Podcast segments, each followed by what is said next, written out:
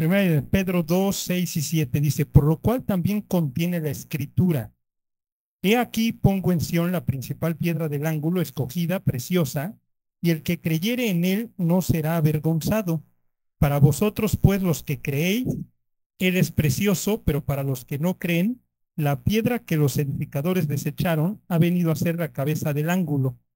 Ok, y luego dice el 8, y piedra de tropiezo y roca que hace caer, porque tropiezan en la palabra, siendo desobedientes, a lo cual fueron también destinados, ¿no? Entonces, hablando de lo que veníamos diciendo de Jesús, que es el Mesías, había de dos, o creías que era el Mesías, o creías que era un loco, ¿no? Que era un enfermo.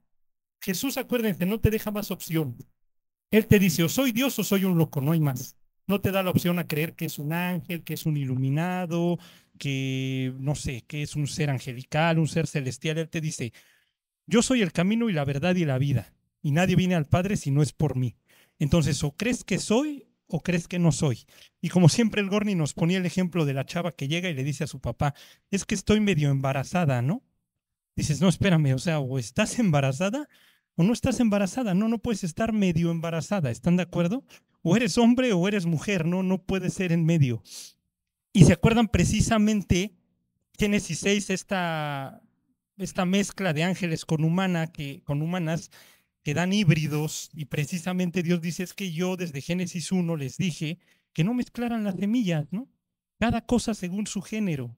Entonces, si eres hombre, eres hombre, si eres mujer, eres mujer. Si eres animal, eres animal. O sea, pero tú tienes un género, tienes una raíz, tienes un origen y el árbol de manzanas no te va a dar toronjas. ¿Sí me explico? Entonces, Dios desde aquí lo deja claro y se lo dejó a los judíos.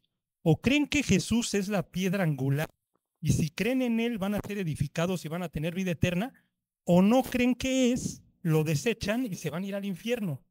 Pero ese es el chiste, pero les está diciendo sobre la escritura. Ahora miren, vamos a segunda de Pedro 3:15, porque también está mucho de moda el tema de decir que Pablo no es apóstol, ¿no? Entonces a veces hasta los judíos te dicen, órale va, todavía te tolero que me hables de Mesías, te tolero que digas que Jesús es el Mesías, te lo tolero, aunque no lo creo. Pero a Pablo no me vengas a decir, a, ese ni me lo menciones, ¿eh? Ese cuate cruzó la pared intermedia de separación. ¿Sí me explicó? Y entonces este cuate ya decía, ya no te circuncides, ya no guardes el sábado, ya no guardes la ley, ya no comas kosher. Y entonces lo odian. Y entonces tú cómo auténticas, o no sé cómo se diga la palabra, la autoría de Pablo, ¿no? La autoridad. ¿Cómo lo harías, no? Fíjense cómo lo hace Pedro, ¿eh? ¿Se acuerdan que Pablo en Gálatas 2 le pone una regañiza sabrosa a Pedro y le dice, tú siendo judío, no, ahora sí que no guardas la ley, ¿por qué obligas a los gentiles a, a judaizar? No, o sea, le estás regando, ¿qué te pasa? O sea, ya no estamos guardando la ley, ya no se trata de que vivimos bajo la ley, no, ya es por la gracia. Y Pedro aguanta el cañonazo y no dice nada. Y vean después, tan así aguanta el cañonazo que vean lo que Pedro escribe de Pablo, ¿eh? Fíjense, dice, segunda de Pedro 3, 15 y 16. Dice, y tened entendido que la paciencia de nuestro Señor es para salvación, como también nuestro, nuestro amado hermano Pablo, según la sabiduría que le ha sido dada, os ha escrito casi en todas sus epístolas, hablando en ellas de estas cosas, entre las cuales hay algunas difíciles de entender, las cuales los indoctos e inconstantes tuercen, como también las otras escrituras para su propia perdición. Ya desde ahí que les está diciendo, el Pablo escribe es Biblia, porque lo está equiparando también a las otras escrituras. ¿A qué otras escrituras se está refiriendo? Al Antiguo Testamento, a la Carta de Santiago, a los Evangelios, a la carta de los hebreos. Entonces, ¿qué está diciendo Pedro? A ver, si Pablo no fuera canon o no fuera apóstol o no fuera bíblico, pues yo no te lo citaría y no te lo mencionaría y mucho menos diría nuestro amado hermano Pablo, diría este apóstol blasfemo, como ustedes lo quieran ver, ¿no? Entonces de ahí nos damos cuenta que Pedro equipara las cartas de Pablo como si fueran Biblia. ¿Han, hecho ustedes algún ensayo? ¿Les han dejado alguien escribe o ha hecho libros o, o si tienen que presentar, no sé, como abogado algún caso? Tú lo que tienes, tú no puedes decir es que yo digo, yo creo, yo pienso, ¿no? No, tú tienes que citar otros autores. Tienes que, a ver, esta es mi bibliografía, yo de aquí lo saqué. No de Wikipedia, no del Google, no. Leí tal autor que vivió en tal año, que se llama tal, que escribió tales libros, y esto es verídico porque él también citó a este otro de hace 500 años. Así es como se va relatando la verdad o le da sustento a la verdad. En la Biblia es lo mismo. Lo que hacían era, ah, yo cito a Jeremías, para que, para que vean que sí es verdad lo que estoy escribiendo. Daniel citó a Jeremías y dijo, ay, como en el profeta Jeremías decía que eran 70 años de la desolación y luego iba a venir Dios, pero Daniel citó a Jeremías. Eh, no sé, Jesús citaba a Isaías, incluso mismo Jesús siendo Dios, tenía que dar un sustento para que fuera verdad. ¿Sí va quedando claro eso? Entonces, miren, ya para terminar esto de las profecías, vamos a Primera de Tesalonicenses 2.13 y miren, de todos modos, ¿eh? les voy a decir la verdad, ¿no? Aunque le demuestres a una persona que la Biblia es la palabra de Dios, ¿qué creen? Que si él no quiere creer, no va a creer. Así de sencillo. Tú le puedes demostrar 14 mil versículos de por qué Jesús es Dios, le puedes demostrar lo que ustedes gusten y manden, pero si él dice, ¿sabes qué? No quiero, pues ya. O sea, su problema es en el corazón, su pecado. No, no me quiero arrepentir. Sí, sí, ya me demostraste, pero no quiero pues ¿qué le dices? Pues ya, pero ya no va a quedar en ti, ¿vale? Están ahí, primera de Tesalonicenses 2.13, dice, por lo cual también nosotros, sin cesar, damos gracias a Dios de que cuando recibisteis la palabra de Dios que oísteis de nosotros, la recibisteis no como palabra de hombre, sino según es en verdad la palabra de Dios, la cual actúa en vosotros los creyentes. Y esa es la prueba más impactante de todas. ¿Cómo le demuestras a la gente que naciste de nuevo? Porque tu vida cambia. Así de sencillo. Yo entiendo que varios van a decir, no, pero pues ya cambió la tuya, la mía no, etcétera, argumentos. Pero esa es la clave. Cuando dices, ese se drogaba, se drogaba, como el Gadareno, ¿no? Lo ven en su juicio cabal, sentado y vestido y hasta les da miedo. Y dicen, ¿ahora este qué? ¿No? Pues, ¿Ahora qué le pasó?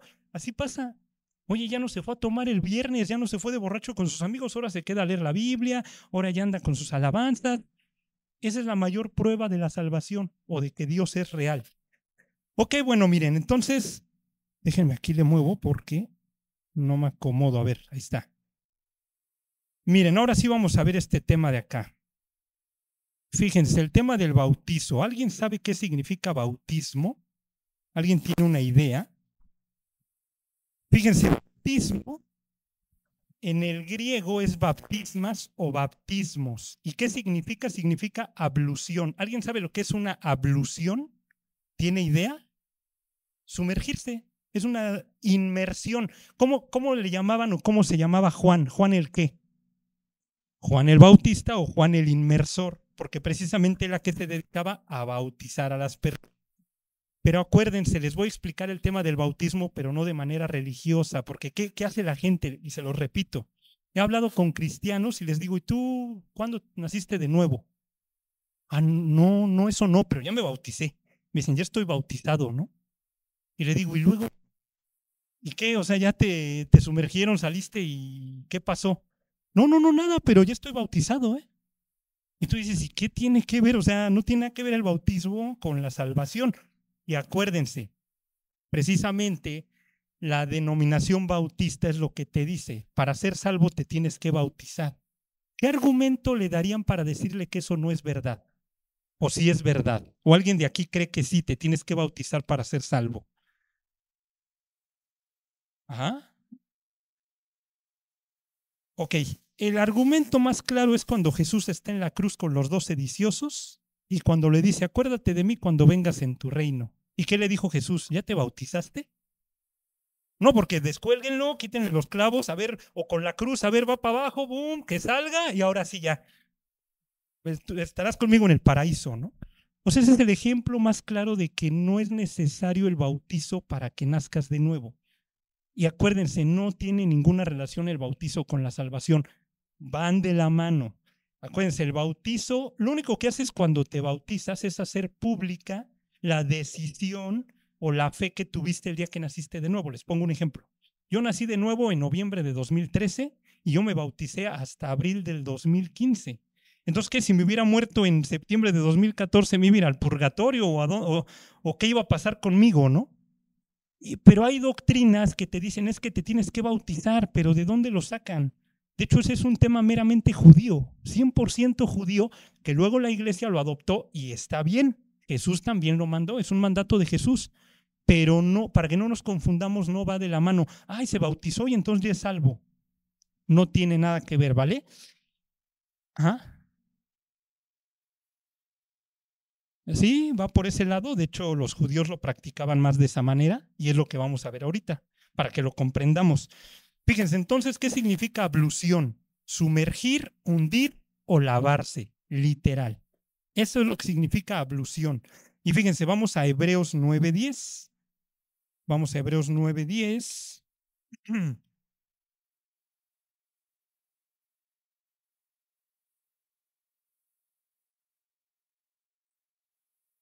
Ahí estamos. Vean qué dice. Les leo desde el 9.9. Dice, lo cual es símbolo para el tiempo presente, según el cual se presentan ofrendas y sacrificios que no pueden hacer perfecto en cuanto a la conciencia al que practique ese culto, ya que consiste solo de comidas y bebidas, de diversas abluciones y ordenanzas acerca de la carne, impuestas hasta el tiempo de reformar las cosas. Acuérdense, esta carta a los hebreos, pues precisamente va dirigida a los hebreos. No, o sea, es una iglesia de judíos cristianos, ¿me explico? Pero luego, como siempre pasa, que empezaron a querer otra vez guardar la ley, a querer seguir por los primeros rudimentos. Y Dios dice, no, a ver, espérame. Todo eso que hacían en el tabernáculo, todo lo que hacían en la migbe, que ahorita les explico qué es la migbe, todos sus rituales bautismales, como le quieran llamar, no sirven. Era sombra de lo que había de venir. Y fíjense, vamos a primera de Pedro 3:21. Porque hasta el diluvio tuvo que ver con esto, ¿eh? Por eso cuando lees primera de Pedro 3:21 dices, ¿y qué tiene que ver? O sea, ¿por qué me vienes a decir, por qué me hablas del bautismo en el diluvio, no? Y ahorita vamos a ver.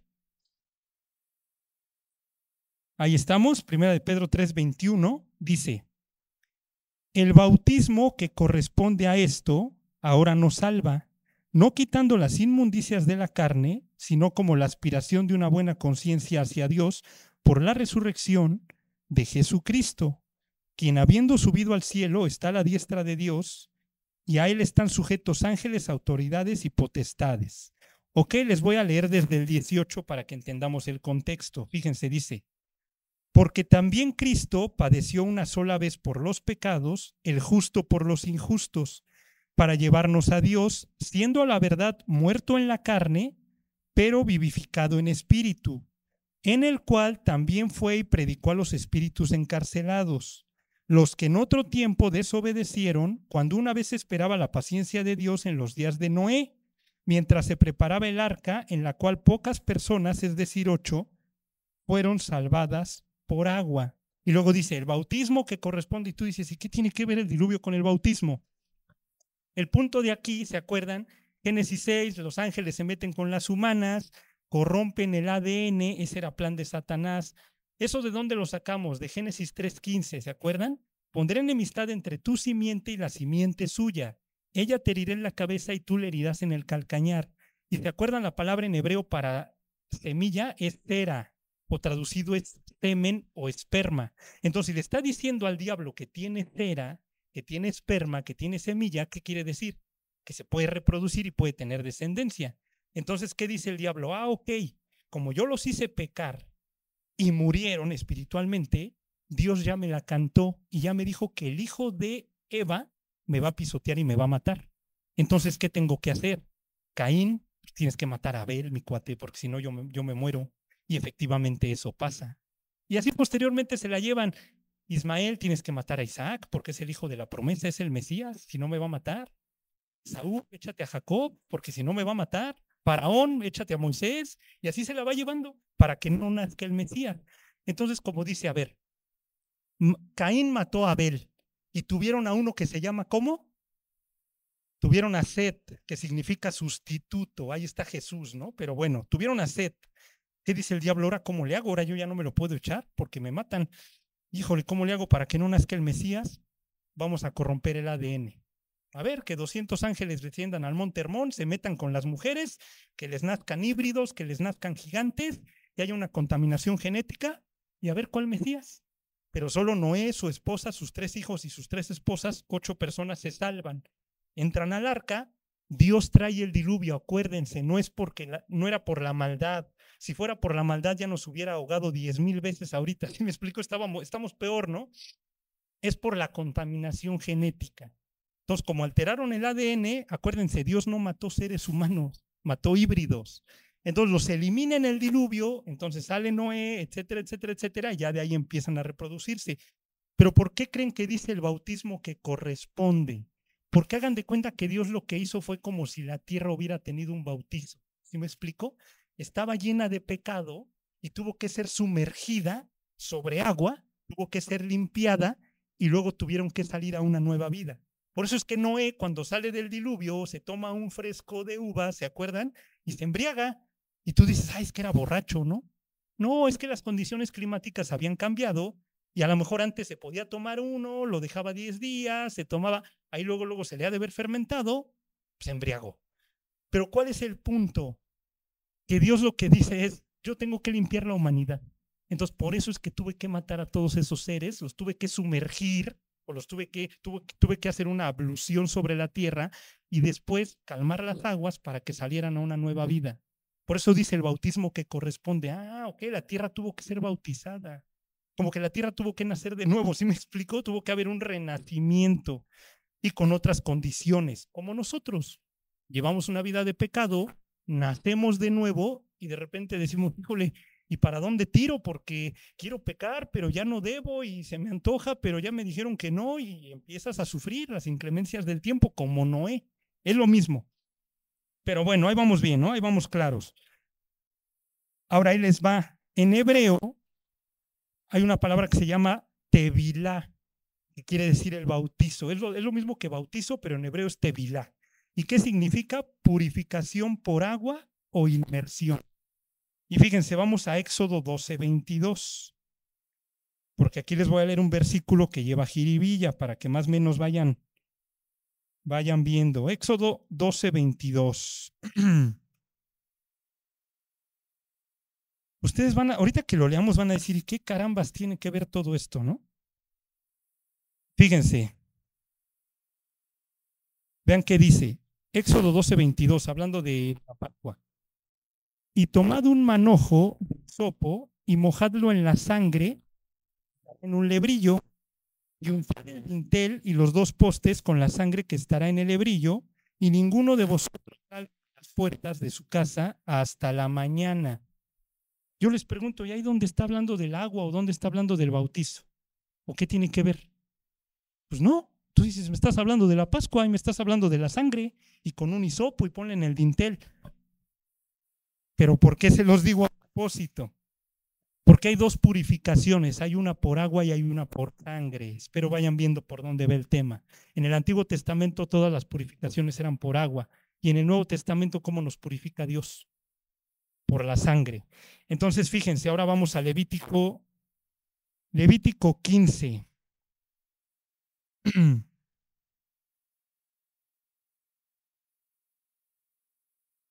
Fíjense.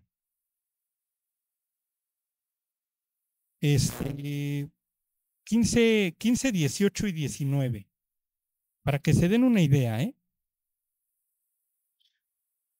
Bueno, no, miren. Fíjense, vamos desde el 2, 15, 2.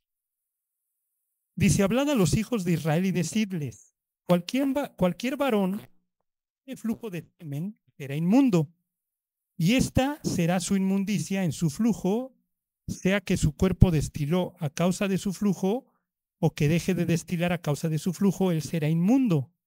Toda cama en la que se acostare el que tuviere flujo será inmunda, y toda cosa sobre la que se sentare inmunda será.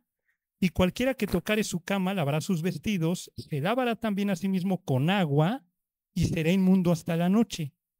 Y el que se sentare sobre aquello en que se hubiere sentado el que tiene flujo, lavará sus vestidos, se lavará también a sí mismo con agua, y será inmundo hasta la noche. Me brinco al 18 y 19. Y cuando un hombre yaciere con una mujer y tuviera emisión de semen, ambos se lavarán con agua y serán inmundos hasta la noche. Cuando la mujer tuviere flujo de sangre y su flujo fuere en su cuerpo, siete días estará apartada y cualquiera que la tocare será inmundo hasta la noche.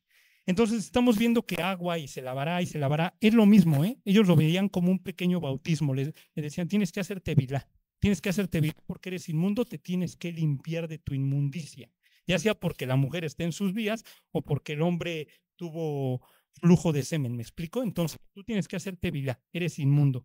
Lo mismo, si tocas un cadáver, te tienes que lavar. Entonces ellos tenían ciertos rituales con agua. De hecho, los judíos y los fariseos Incluso cuando iban a comer, ¿se acuerdan hasta dónde se lavaban? Hasta los codos, ¿no? Y dices, oye, estás más puerco de acá adentro, pero ya cómetelo con las manos sucias, pero limpia tu corazón, ¿no? Porque a veces así somos, ¿no? Ay, no, no, no, este me da asco, ¿no? Ay, guácala, ¿no? Y Dios diría, yo me asumo, yo también te veo y digo, ay, guácala, pero pues, ni modo, yo vivo dentro de ti, me tengo que aguantar, ¿no? No hay de otra, ¿no? Entonces, ese es el tema, que entendamos dos cosas, que había la purificación o la tébila con agua y con sangre. Y volvemos al tema, ¿por qué les recalco lo de la sangre? Porque precisamente así es como Dios nos limpió con su sangre en la cruz. Ok, miren, vamos a continuar. Vamos a Efesios 5:25. Ellos le llamaban las dos purificaciones, ¿no? Tenías que ser purificado en agua y tenías que ser purificado en sangre. Efesios, Efesios 5, 25 al 26. Ahí estamos. Fíjense qué dice. Marido, amad a vuestras mujeres, así como Cristo amó a la iglesia y se mismo por ella, para purificar, habiéndola purificado en el lavamiento del agua por la palabra entonces ya desde ahí vamos viendo, ah, ok, o sea, no es nada más el tema de que me bautizo, me echan agua y estoy limpio, no, Dios equipare con la palabra de Dios. Entonces te dice, tú estás sucio, tú tienes que ser limpiado. ¿Y cómo me limpio Dios o cómo me limpias? Tienes que leer la Biblia. Tienes que leer la Biblia y diario tienes que ser limpiado. Porque si no, andas en pecado. ¿Cómo le dijo Jesús a sus discípulos? Oiga, maestro, este, ya lávame todo, ¿no? No, no, no. Nada más los pies, ¿no? O sea, con que tu caminar diario lo limpies, con eso me basta. Porque tú ya te, yo ya te limpié una vez, ya naciste de nuevo. Ya solamente tus pasos los tienes que limpiar diario. Fíjense, vamos a Hebreos 9:22.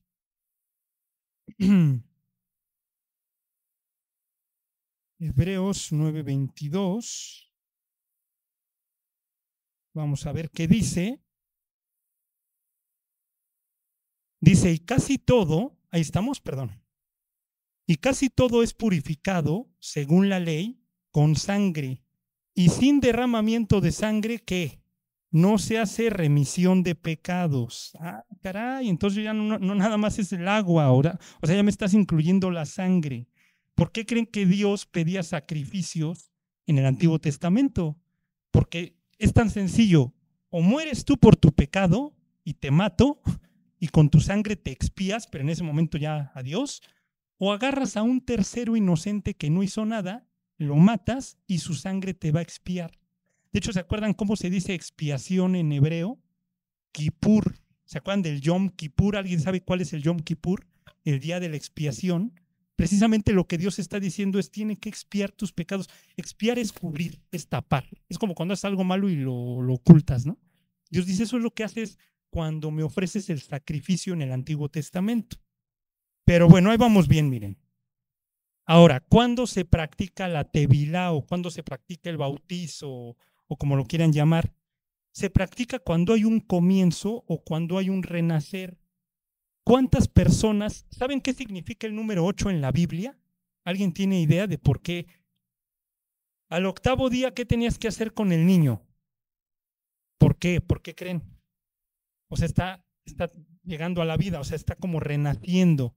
¿Cuántas personas entran al arca en el diluvio? Ocho personas. ¿Saben cuántos son los autores del Nuevo Testamento? Del Nuevo son ocho. Si se dan cuenta, el número ocho tiene un patrón. El número ocho es el del reinicio o es el del comienzo. Entonces, si ustedes lo ven así, tiene sentido que se salvan ocho personas en el diluvio y Dios tiene que iniciar, tiene que hacer un reset, si así lo quieren ver. Al octavo día circuncidas al niño porque está llegando a la vida. ¿Cuántos son los autores del Nuevo Testamento? Ocho. ¿Ok? Entonces, ¿cuándo se iba a practicar precisamente lo del bautismo? Cuando hubiera un renacimiento o un comienzo. Entonces tú dices, ah, entonces sí, cuando nazco de nuevo me tengo que bautizar. Sí, pero no. Ahorita vamos a ver realmente qué significa. Porque cuando le preguntas a una persona, ya naciste de nuevo, no sabe qué contestar. Porque no sabe qué le citó Juan, digo, perdónenme, no sabe qué le citó Jesús a Nicodemo. Ahorita lo vamos a ver. Y dentro del bautismo, acuérdense que los judíos, los judíos usan juegos de palabras. Bautizo en hebreo es tevilá, pero cuando te bautizas de la mano te tienes que arrepentir. No es como de, ah, nada más échenme agua y ya. No. Entonces haces tevilá y a la vez haces teshuvá. Teshuvá quiere decir arrepentimiento. Entonces tú llegabas y decías, yo me quiero arrepentir, entonces me quiero bautizar. En hebreo decías, yo vengo con teshuvá, o sea, con arrepentimiento, y quiero hacer tevilá. Perfecto, pásale. Acuérdense, los judíos cuando son exportados a Babilonia, acuérdense que pierden prácticamente todo. Y cuando estás en el exilio, cuando estás en la prueba, cuando no tienes lana, cuando te está llevando el tren, ¿qué pasa? Te vuelves fervoroso. Porque dices, no, pues ya no me queda de otra más que leer la Biblia, ¿no? Y orar y ya, ya no veo lo duro sino lo tupido y casualmente te vuelves espiritual, ¿no? O sea, cuando Dios diría, ¿para qué? Pues ya mejor desde antes. Pero bueno, los judíos se vuelven espirituales y entonces de Babilonia, cuando regresan, ellos son los que instauran lo que le llaman las sinagogas. Y en las sinagogas, si ustedes se acuerdan, leían la ley, los profetas y la añadidura, Torah, Haftarah y Derashá. Así lo veían ellos.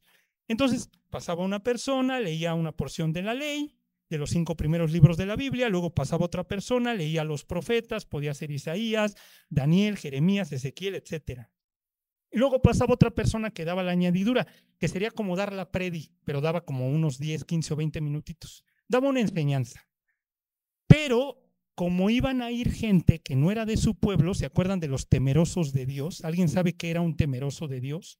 El temeroso de Dios, el claro ejemplo sería un centurión, un romano, un griego, un babilonio, etcétera, que no es judío, no está circuncidado, no guarda la ley, no guarda el sábado, pero teme al Dios de Israel y se para en la sinagoga, escucha el mensaje y crea ese mensaje.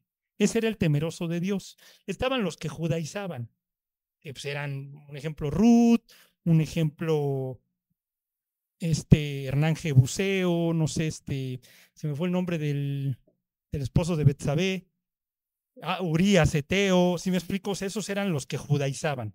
Pero había quienes decían, no, yo no quiero judaizar, yo simplemente me quiero adherir al pueblo, pero pues de lejitos, entro a la sinagoga y pues me late, ¿no? O sea, quiero adorar a Jehová. Entonces ahí tenían preparada la migbe. ¿Qué es una migbe? Es un conjunto de aguas que, lo tienen, ¿cómo se puede decir? Este, es que literal es eso, conjunto de aguas. Pero ellos hacían como una alberca o como un... Pues sí, no sé qué palabra usar, pero era como una alberquita en la sinagoga para que si un temeroso de Dios o una persona quería judaizar, escuchaba el mensaje, decía, yo quiero, me, convierto, yo quiero adorar al Dios de Israel, ¿qué tengo que hacer? Tienes que hacer tevilá y tienes que hacer teshuvah, te tienes que arrepentir y tienes que nacer de nuevo. Ellos así le llamaban. Entonces iban y lógicamente lo bautizaban, salía a una nueva vida y muchas veces hasta les cambiaban el nombre, como para darle a entender, a ver, ya no te llamas eh, Sargón, ahora eres Daniel, un ejemplo, o sea, ya no tienes nombre pagano, ahora tienes nombre bíblico. ¿Ok? Entonces, eso lo trajeron los judíos deportados de Babilonia. Precisamente, esa era la manera de estudiar las escrituras. Por eso, cuando llegamos al Nuevo Testamento, o sea, tú estás leyendo Zacarías, lees Malaquías, acaba Malaquías y de repente llegas al Nuevo Testamento y te hablan de los celotes, te hablan de los fariseos, saduceos, esenios, la sinagoga, o sea, te hablan de cosas que dices, ah, caray, pues en dónde me perdí, ¿no? Precisamente porque hay 400 años donde Dios, entre comillas, hubo 400 años de silencio, donde Dios no les habló a su pueblo. Pero estuvieron los macabeos y todo el rollo, ¿no? Con los griegos, las peleas, etcétera. Se independizaban. Y ahí es donde nace todo eso de la sinagoga. No estaba mal, ¿eh? Para nada estaba mal, estaba muy bien incluso. Pero, ¿qué sucede? Y a eso es a lo que quiero llegar. Cuando Juan, cuando Juan, cuando Nicodemo en Juan va a ver a Jesús, ¿se acuerdan cómo, lo va a ver? Y aclara Jesús, me va a ver de noche. O sea, lo ventanea bien duro, ¿no? O sea, hijo, lo va a ver de noche, ok. Cuando Nicodemo va a ver a Jesús de noche, ¿ustedes se acuerdan qué le dice Jesús a Nicodemo? Sí, Rabí, sabemos que has venido de Dios como maestro, porque nadie puede hacer estas señales que tú haces si no está Dios con él. ¿Y se acuerdan que él está diciendo, eres el Mesías o no? Porque si eres el Mesías, la verdad como que no llenas el perfil y no veo la paz y no te veo acá todo rifado, no me llenas los zapatos de David, no me llenas los zapatos de Moisés. O sea, como que no, no eres, pero por eso vengo de noche, porque como que por el fondo sí creo, pero como no me lo demuestras, entonces me tienes bien confundido. Ya dime de cuates, ¿no? Si eres o no. Dime, yo no digo, casi, casi, yo no digo. Y, eh, el, y el chiste es que Jesús le dice, mi Nico, ¿se acuerdan? Tienes que nacer de nuevo, ¿no? ¿Y qué le dice Nicodemo? Pero pues, ¿cómo siendo viejo voy a volver a entrar al vientre de mi madre? O sea, ¿cómo, cómo que nacer de nuevo? ¿Qué es eso, no? Y Jesús le dice, tienes que nacer del agua y del espíritu. Y Nicodemo ahí fue donde ya la cachó y dijo, ah, porque se hacía el tonto Nicodemo. Y Jesús le dice, ¿cómo tú siendo maestro, pues no sabes estas cosas? ¿Qué pasó, no? O sea, se supone que tú eres el doctor de la ley. Es como si un niño de primaria va con el catedrático de la UNAM a decirle que no sabe cuánto es 7 por 8. Pues no, y es lo que estaba haciendo Jesús con Nicodemo. Mi Nicodemo no sabes nada. Y se supone que tú los bautizas. Porque, ¿qué creen? Nicodemo le causa confusión porque él a los gentiles les decía, tienes que nacer de nuevo. Pásale a la migbe a hacerte vilá y a hacerte shubá. Arrepiéntete y bautízate. Entonces eso es lo que Nicodemo hacía con los gentiles, porque decía, no, pues tú vienes de Babilonia, tú vienes de Tiro, de Sidón. No, no, no, guácala, a ver, agarren sus cosas por allá y a ver, bautícenlo, desinfecten. Pues él era así. Y entonces cuando Jesús le dice a Nicodemo, tienes que nacer de nuevo, ¿qué le está diciendo? Lo está tratando como un gentilazo, como un putrefacto, como un idólatra, como lo peor. Pero aparte, me encanta cuando Jesús le dice, Nicodemo, os es necesario nacer de nuevo. O sea, está hablando con él y de repente le dice, mi Nico, os es necesario. O sea, lo que está diciendo es a todo mundo le es necesario nacer de nuevo. No me importa si eres religioso, no me importa si vas a la sinagoga, si ya te bautizaste diez veces, no me interesa, tienes que nacer de nuevo.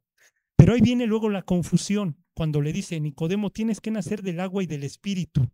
Luego, luego, ¿qué pensamos? La verdad. Pues el bautizo, ¿no? Pues el agua y el espíritu, pues, pues como Jesús, ¿no? Se bautizó y luego el espíritu. Y fíjense que le estaba citando Jesús a Nicodemo. Muchos de aquí ya se la saben. Vamos a Ezequiel, precisamente dándoles el contexto de Babilonia. Ezequiel está escrito para los que regresan del cautiverio. Entonces dices, ah, caray, Ezequiel 36 del 25 al 27. ¿Se acuerdan lo que es un remes, no? Es como si yo ahorita les digo, ¿no? Metió, metió gol con la mano. ¿Quién me dirían luego, luego? Pues Maradona, ¿no? Pues, ah, es lo mismo.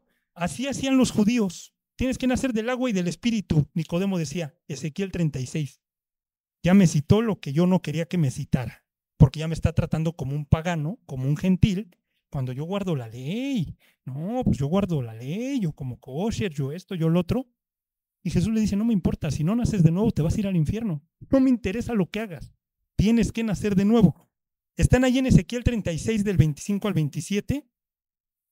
Fíjense qué dice. Y ahí vienen las dos palabras mágicas. Esparciré sobre vosotros qué? Agua limpia. Ahí va la primera, ¿eh? Esparciré sobre vosotros agua limpia y seréis limpiados de todas vuestras inmundicias y de todos vuestros ídolos os limpiaré.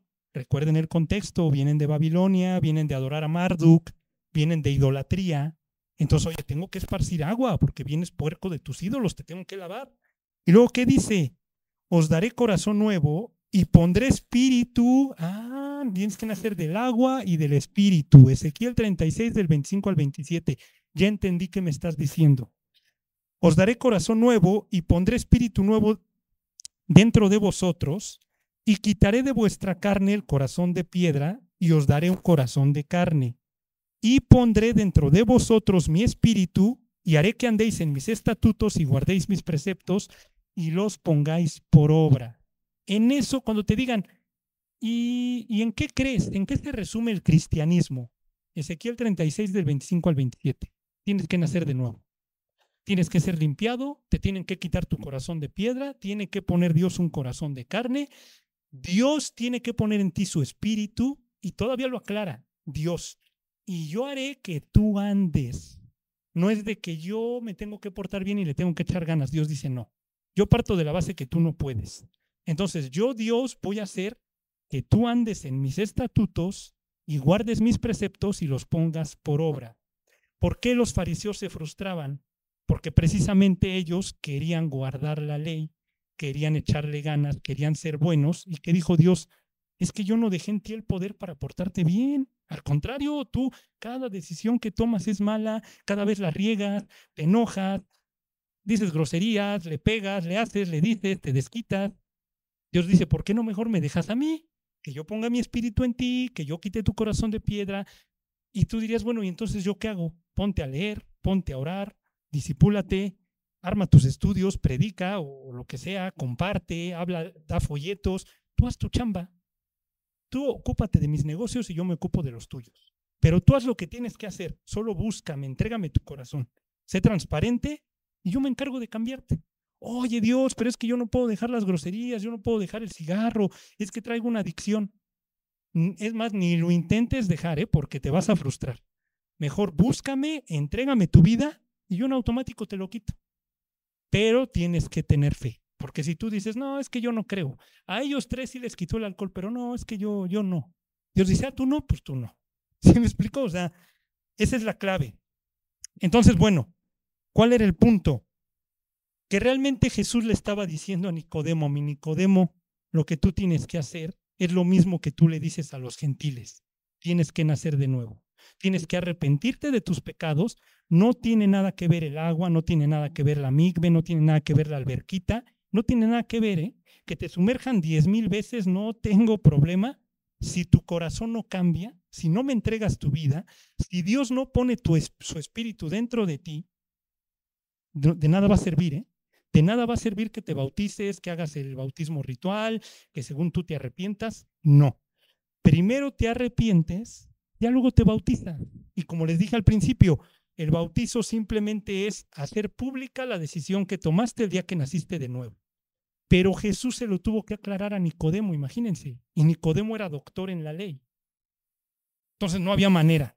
Ahora, vamos a regresar tantito porque ahí me adelanté a, lo que íbamos a ver. Fíjense rapidito. ¿Cuándo se practicaba la tevilá en el Antiguo Testamento? Para que lo sepamos. Fíjense, al inicio de un sacerdocio, perdónenme, de un servicio sacerdotal.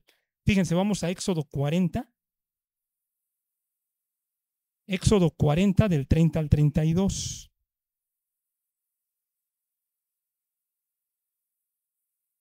Acuérdense, no es que estuviera mal. O sea, si tú estabas en la época, lo practicabas, estaba bien. El problema es que ya quisieras trasladar lo religioso a lo espiritual. Ahí es donde Dios dice, ya no. Ya no me, ya no me checa. Éxodo 40 del 30 al 32, ahí están. Fíjense, dice, y puso la fuente entre el tabernáculo de reunión y el altar, y puso en ella agua para lavar, y Moisés y Aarón y sus hijos lavaban en ella sus manos y sus pies cuando entraban en el tabernáculo de reunión y cuando se acercaban al altar, se lavaban como Jehová había mandado a Moisés. Entonces tú desde ahí dices, ok, cuando ibas a oficiar en el templo, te tenías que lavar precisamente. Estaba la fuente de bronce. ¿Por qué tenía un espejo la fuente de bronce? Porque precisamente la idea es que tú te reflejaras en ella y vieras tu suciedad, porque antes ya habías matado al cordero. Entonces llegabas lleno de sangre, lleno de suciedad. Tú te vieras, dijeras, híjole, no, si estoy sucio, déjame me lavo, déjame hago una tevilá. Si me explico, déjenme, hago un ritual para lavarme, para purificarme, me lavo y posteriormente ya puedo entrar al lugar santo y luego al lugar santísimo. Pero si no me lavo, no puedo entrar a la presencia de Dios. ¿Ok? Fíjense, les pongo otro ejemplo. Vamos a Levítico 8 del 15 al 17. También se usaba para la consagración, para cuando consagraban a un levita, 8 del 15 al 17. ok.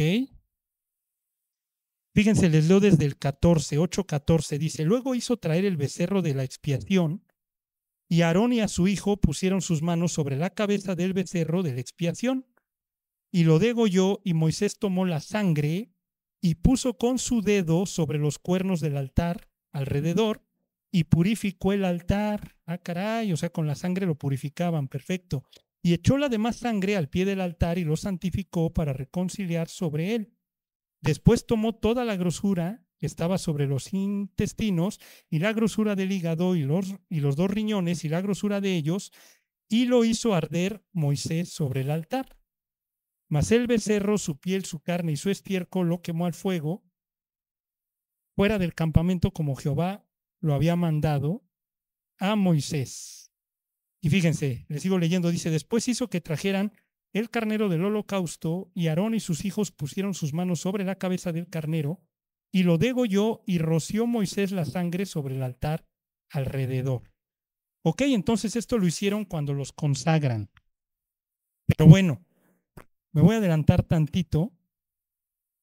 Vamos a Segunda de Reyes 5. ¿Alguien se acuerda de Naamán el sirio? Fíjense, Segunda de Reyes. Y esto era importante porque había una condición para poder hacer el bautizo. Tenía que ser aguas vivas o aguas corrientes, no aguas estancadas. Y les pongo un ejemplo bien interesante. Cuando nos tocó ir a Israel, aquí mi poderosísimo Jimmy se debe de acordar perfectamente. ¿Te acuerdas cuando este Gustavo nos dio una enseñanza? No me acuerdo si fue Gustavo, pero nos decían si ustedes se van hasta atrás del mapa, ustedes ven este se me fue ahorita, bueno, arribita del mar de Galilea hay tres e, es el río Jordán. De donde nace Jordán hay un río que termina en el mar de Galilea. Y si tú sigues la ruta de ese río, es el río Jordán, donde bautizaba Juan, y luego termina en el mar muerto, ¿te acuerdas? Y la enseñanza era, cuando tú recibes y das, tienes vida, pero cuando tú solamente recibes y te estancas, te mueres. Y eso pasaba, si ustedes van a, Israel y van al mar de Galilea, el mar de Galilea tiene vida, porque recibe de un río y da hacia otro río.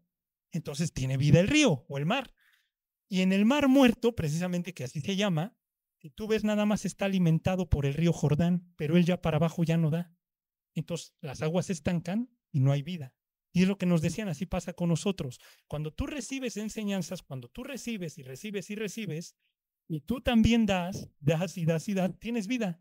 Pero cuando tú solamente recibes enseñanzas, recibes, recibes, te quedas callado, no hablas, te estancas, te mueres. Es lo mismo. Entonces la condición para poder bautizar a una persona es que fueran aguas corrientes o agua viva. Y ahorita lo vamos a ver con Amán el sirio. Fíjense, están ahí. Segunda de Reyes 5, del 1 al 14.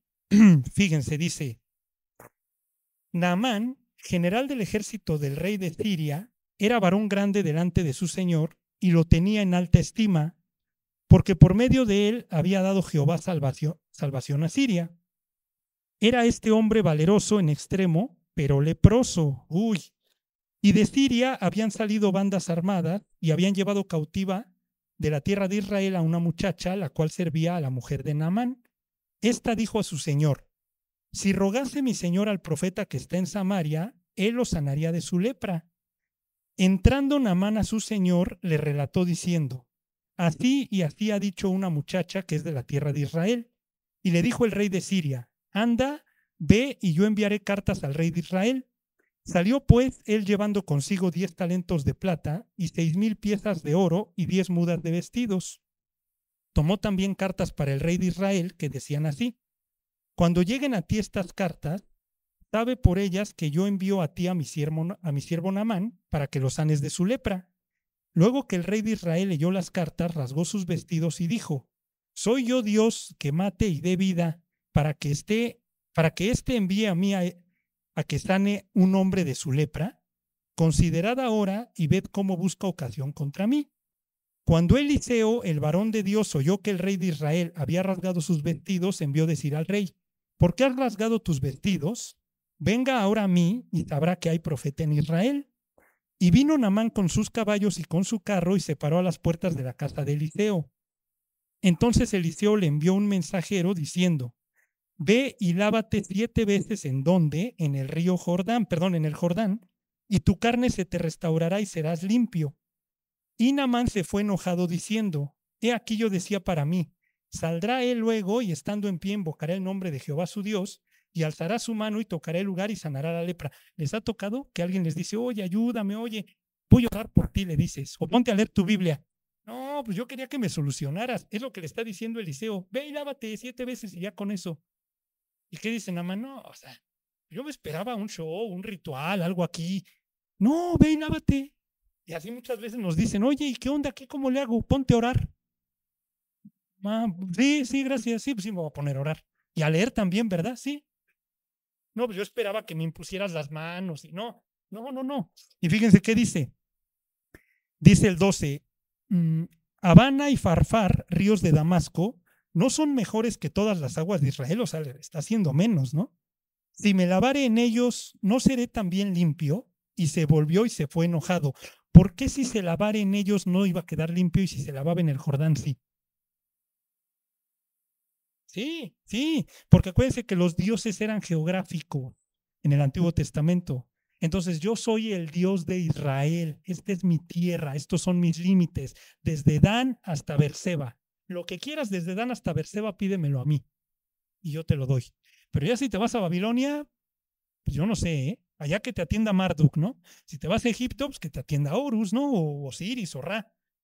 Entonces, ¿qué dijo Namán? No, pues mis ríos son mejores, sí, pero no, es tu, no son tus ríos, es el Dios. ¿Sí me explico? Y luego dice, mas sus criadas en el 13 se le acercaron y le hablaron diciendo, Padre mío, si el profeta te mandara alguna gran cosa, ¿no la harías? ¿Cuánto más diciéndote, lávate y serás limpio?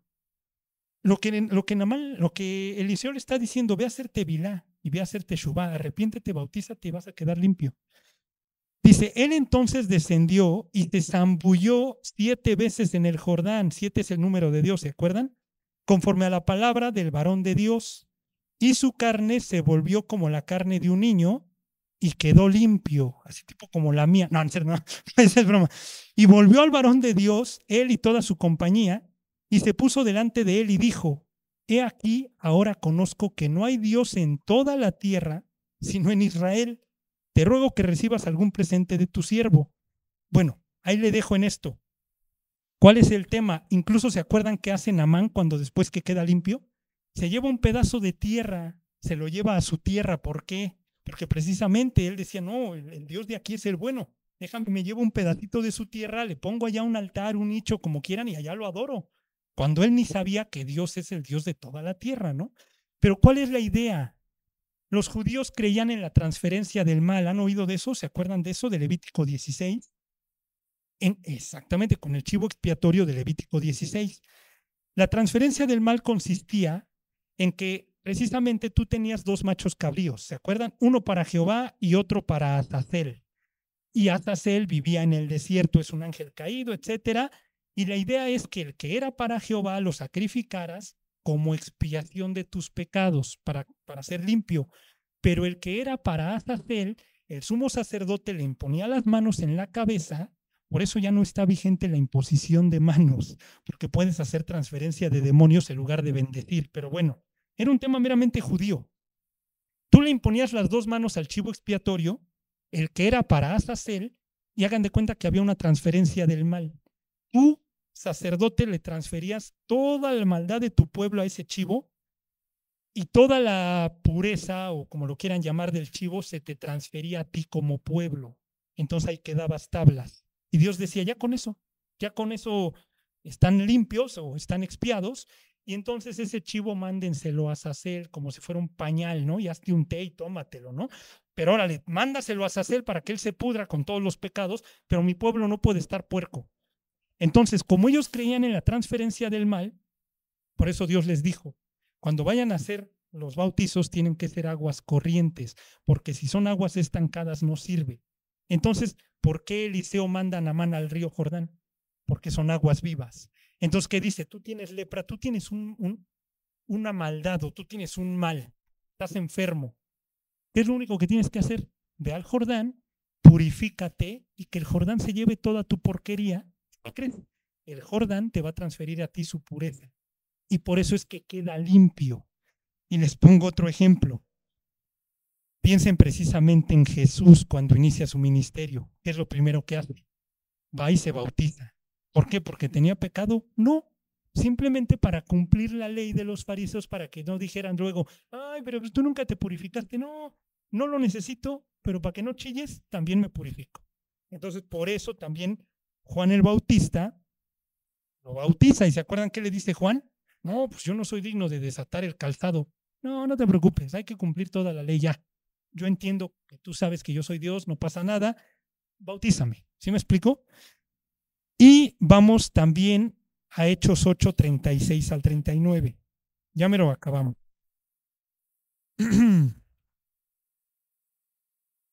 Hechos 8.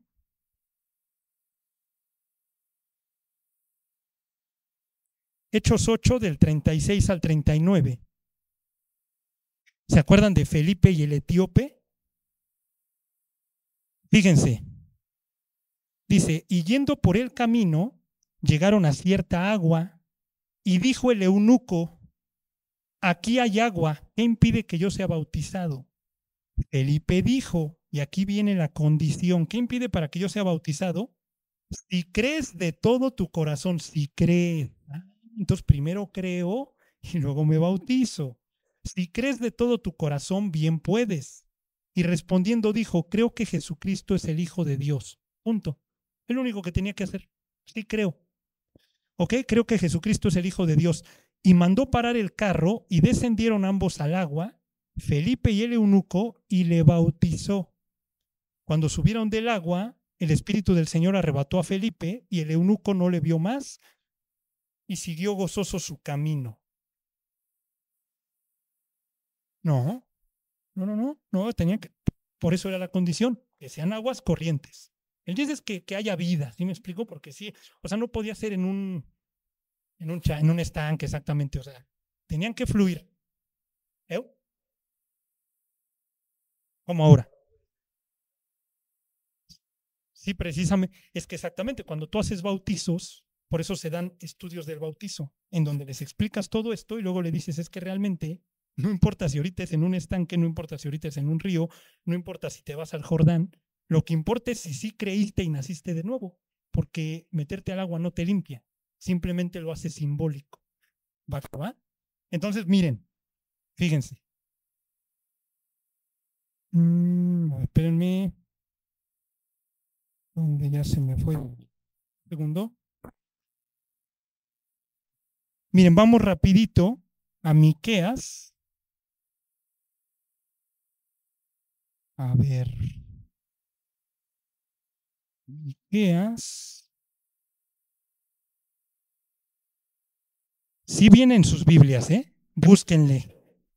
Miqueas. Vamos a Miqueas 7.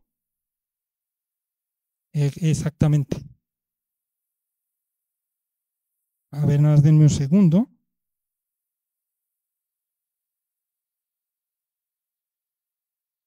Ok. Fíjense, ¿eh? Miqueas 7, 18, ahí están. Fíjense qué dice, ¿qué Dios como tú, que perdona la maldad y olvida el pecado del remanente de su heredad, no retuvo para siempre su enojo porque se deleita en misericordia.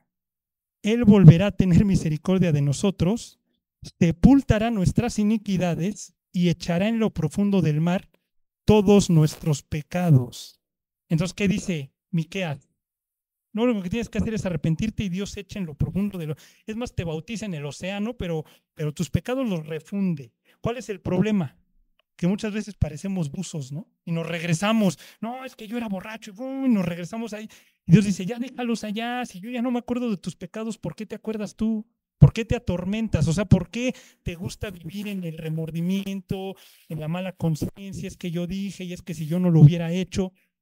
Y Dios dice, ¿qué te importa? Si a mí no me importa, ¿por qué te va a importar a ti? No, es que yo, yo lastimé. Pues ya pediste perdón, ya.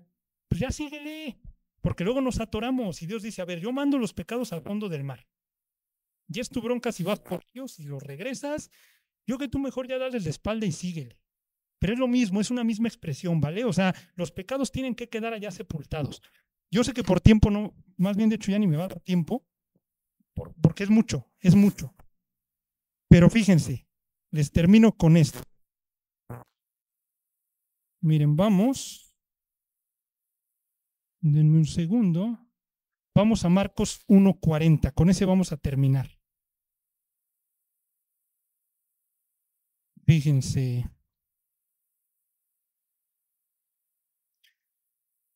¿Qué pasó con Namán el sirio?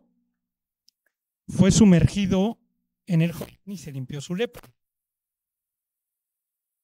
Ahora vamos a ver qué pasa de este lado. En los Evangelios, Marcos 1.40, misma escena, ¿eh? Misma, pero mismita escena. Exacto, vean qué dice Marcos 1.40. Vino a él un leproso rogándole, hincada la rodilla, le dijo, si quieres, puedes limpiarme. Mm, ya estamos viendo un patrón. ¿Se acuerdan de el gadareno? ¿Qué es lo que hace? Se inclina. ¿Qué es lo que hace este cuate? Se inclina. ¿Qué es lo que hace la mujer con flujo de sangre? Se inclina. ¿Qué es lo que hacen todos los que querían que Jesús los salvara? ¿Qué hizo Bartimeo el ciego? Jesús, hijo de David, ten misericordia de mí, ¿no? Y ni veía, y ahí andaba atrás, ¿no? Entonces, fíjense, ahí viene el patrón. Vino a él un leproso rogándole e hincada la rodilla le dijo, si quieres puedes limpiarme. Desde ahí que le está diciendo entre líneas. Aparte eres Dios. Yo sí creo que tú eres Dios porque si no, no te pediría que me limpiaras. Así de sencillo. Y Jesús, teniendo misericordia de él, extendió la mano y le tocó y le dijo, quiero, sé limpio. ¿Eso estaba bien o estaba rompiendo la ley o no Jesús? Tú no podías tocar al leproso. Es más, ¿qué hace un leproso en el pueblo? El leproso tenía que estar allá bien refundido en lo que se le curaba. Y todavía Jesús lo toca. ¿Qué le hubiéramos dicho allá a Jesús? No estás mal, acabas de romper la ley, apedrénlo. Pues sí, ¿no? Y fíjense, quiero ser limpio. Y así que él hubo hablado, al instante la lepra se fue de aquel y quedó limpio.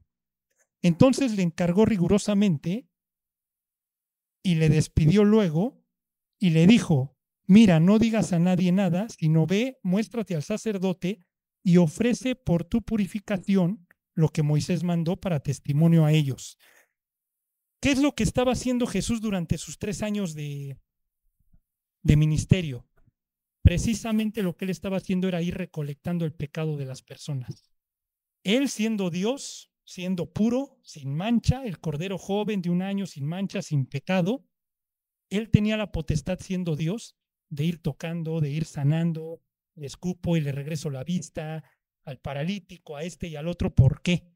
Porque dice, yo no me contamino, tú sí, pero yo soy Dios. Entonces yo no tengo bronca en ir recolectando los pecados de la humanidad o de mi pueblo durante tres años para luego subirme a una cruz y como basurero mundial, que así lo quieren ver, tragarme toda la maldad de la humanidad, que mi Padre me, me castigue para que ustedes queden limpios.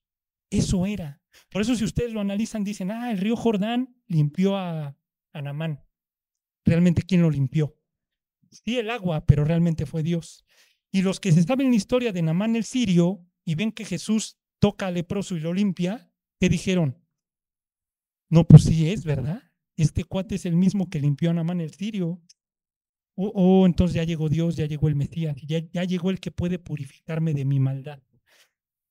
Les digo, este estudio del bautizo es un poquito largo, perdón que los haya dejado allá a la mitad, van a decir, pues es que no, ya no me dijiste, si sí, si no, espero que me vuelva a tocar para terminarles de armar todo el show bien, para demostrarles en el Nuevo Testamento el orden del bautizo, que es primero, primero me bautizo, luego me convierto, es al revés, todo lo tengo aquí armado, pero por tiempo ya, ahora sí que me comió. De momento quédense con eso, que Jesús es el único que puede limpiar los pecados, no te limpia el agua, es más, la sangre sí, pero la sangre del Hijo de Dios. Jesús sí mandó bautizarnos, es un mandato de Dios, que se vayan y se bauticen en el nombre del Padre y del Hijo y del Espíritu Santo. Y es correcto, pero antes de eso tiene que haber un nacimiento de nuevo. Rápido acabo con esto. Cuando les pregunten, porque esta pregunta es buena, ¿me tengo que bautizar en el nombre del Padre, del Hijo y del Espíritu Santo o me tengo que bautizar en el nombre de Jesús? ¿Cuál es la buena? Porque en unas dicen, bautices en el nombre de Jesús. Los discípulos bautizaban en el nombre de Jesús. Y Jesús mandó que en el nombre del Padre y del Hijo y del Espíritu. ¿Por qué creen? ¿Qué tiene que ver? Y ahí les va. Esta es buena, ¿eh? Los judíos tenían que bautizarse en el nombre de Jesús. ¿Por qué? Porque era con la única persona que no se identificaban. El judío se identificaba con el Padre y se podía identificar con el Espíritu, pero no con el Mesías, no con el Hijo de Dios. Entonces, ¿a quién estaba aceptando el judío? Al Mesías. Entonces, como el judío tenía que aceptar al Hijo de Dios en su corazón, se tenía que bautizar en el nombre de Jesús. Te bautizas en el nombre de quien recibes. Y el gentil, como no se familiariza ni con el Padre, ni con el Hijo, ni con el Espíritu, ni con nadie, ¿sí me explico? Entonces el, gentil sí lo tienes que bautizar en el nombre del Padre y del Hijo y del Espíritu Santo, porque el gentil está recibiendo a los tres y así lo quieren ver. Por eso cuando les pregunten, a ver, ¿y cuál es la buena? Depende. Si eres, si eres judío, en el nombre de Jesús. Si eres gentil, en el nombre del Padre, del Hijo y del Espíritu Santo. ¿Y sí queda claro esa parte? Pero bueno, miren, pues vamos a, vamos a orar. Prometo que si me dan oportunidad en otra, terminamos, ¿vale? Señor, te damos muchas gracias, Padre, por este día, gracias por, por este estudio. Te pedimos que, por favor, tú abras nuestro entendimiento, que, que podamos comprender, Dios, que el tema del bautizo, Señor, simplemente es algo simbólico, que lo principal es nacer de nuevo, Señor, lo principal es arrepentirnos de nuestros pecados, Dios, que el lavamiento en agua no nos purifica, Señor, lo que nos purifica es tu sangre, Dios, derramada en la cruz. Te pedimos que tú nos limpies, tú limpies nuestro camino día con día. Y te pedimos que nos bendigas, Dios. Guárdanos, guarda esta congregación, bendice a, a Carlos, a su familia, a todos los que estamos aquí congregados. Danos fervor, Dios, y esto te lo pedimos en el nombre de Jesús. Amén.